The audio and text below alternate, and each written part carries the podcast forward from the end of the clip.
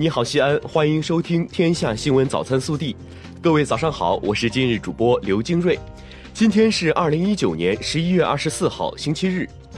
市气象台十一月二十三号十六时发布天气预报：近期受短波槽东移影响，我市云量较多。昨晚起到今天有一次降水降温天气过程。首先来看今日要闻。国家主席习近平十一月二十三号同阿尔巴尼亚总统梅塔互致贺电，庆祝两国建交七十周年。习近平在贺电中指出，建交七十年来，无论国际形势风云变幻，中阿传统友谊历久弥坚。近年来，两国关系取得新的长足发展，政治互信牢固，各领域交流合作成果丰硕，中阿友好更加深入人心。本地新闻：十一月二十三号下午，省委常委、市委书记王浩、市长李明远与比亚迪股份有限公司董事长兼总裁王传福座谈，就深化新能源汽车、电子信息产业等合作深入交流。十一月二十三号上午，省委常委、市委书记王浩在新城区主持召开“迎十四运”城市管理推进会。专题研究“三改一通”一落地和顺城巷整治提升等具体工作，从细微处入手，从解决问题做起。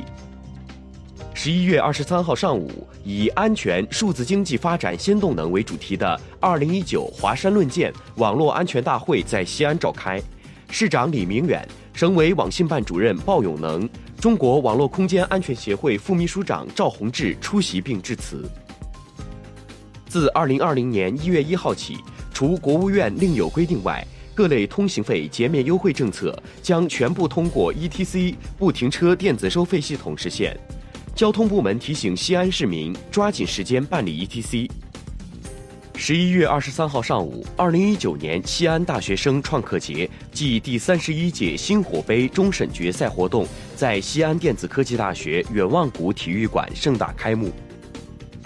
十一月二十三日，二零一九年陕西省级单位接收计划安置军转干部公祭制排名选岗大会举行。当天，三百一十四名军转干部参加了排名选岗，现场最终有三百零三人选到了满意的岗位，选岗成功率达到百分之九十六点五。昨晚，中国体育彩票“我要上全运”二零一九年陕西省首届男子篮球联赛冠亚军争夺战。在西安泾渭体育运动中心篮球馆落幕，回到主场的西安队以一百二十七比九十六大胜榆林队，从而在三场两胜制的总决赛中以二比零获胜，如愿加冕联赛冠军。国内新闻，当地时间十一月二十三号，国务委员兼外交部长王毅在日本名古屋出席二十国集团外长会期间。会见荷兰外交大臣布洛克，就当前中美关系阐述了中方原则立场。王毅强调，中国的发展壮大是历史必然趋势，任何势力都无法阻挡。美国搞零和博弈没有出路，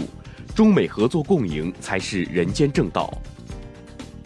记者二十三号从应急管理部获悉，国务院安全生产委员会当日印发《全国安全生产集中整治工作方案》。在全国范围内，对危险化学品等重点行业领域开展为期三个月的安全生产集中整治。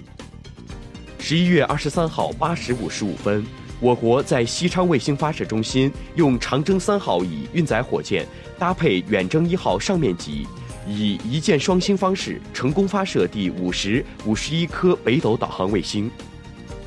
记者二十三号从四川省作协获悉。我国现代诗人、作家、学者刘沙河于二十三号下午在成都因病去世，享年八十八岁。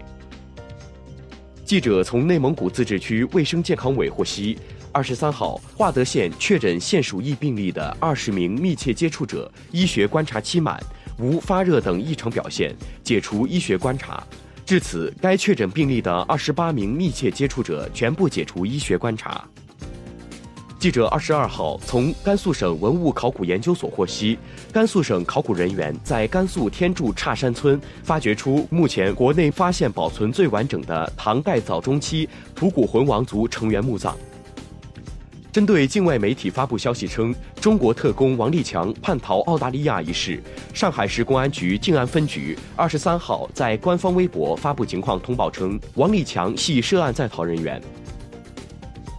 十一月二十三号，记者从权威渠道获悉，十一月二十二号上午八时四十分许，黑龙江省公安厅原巡视员赵春波从家中坠楼身亡，初步确定系自杀，具体原因正在调查中。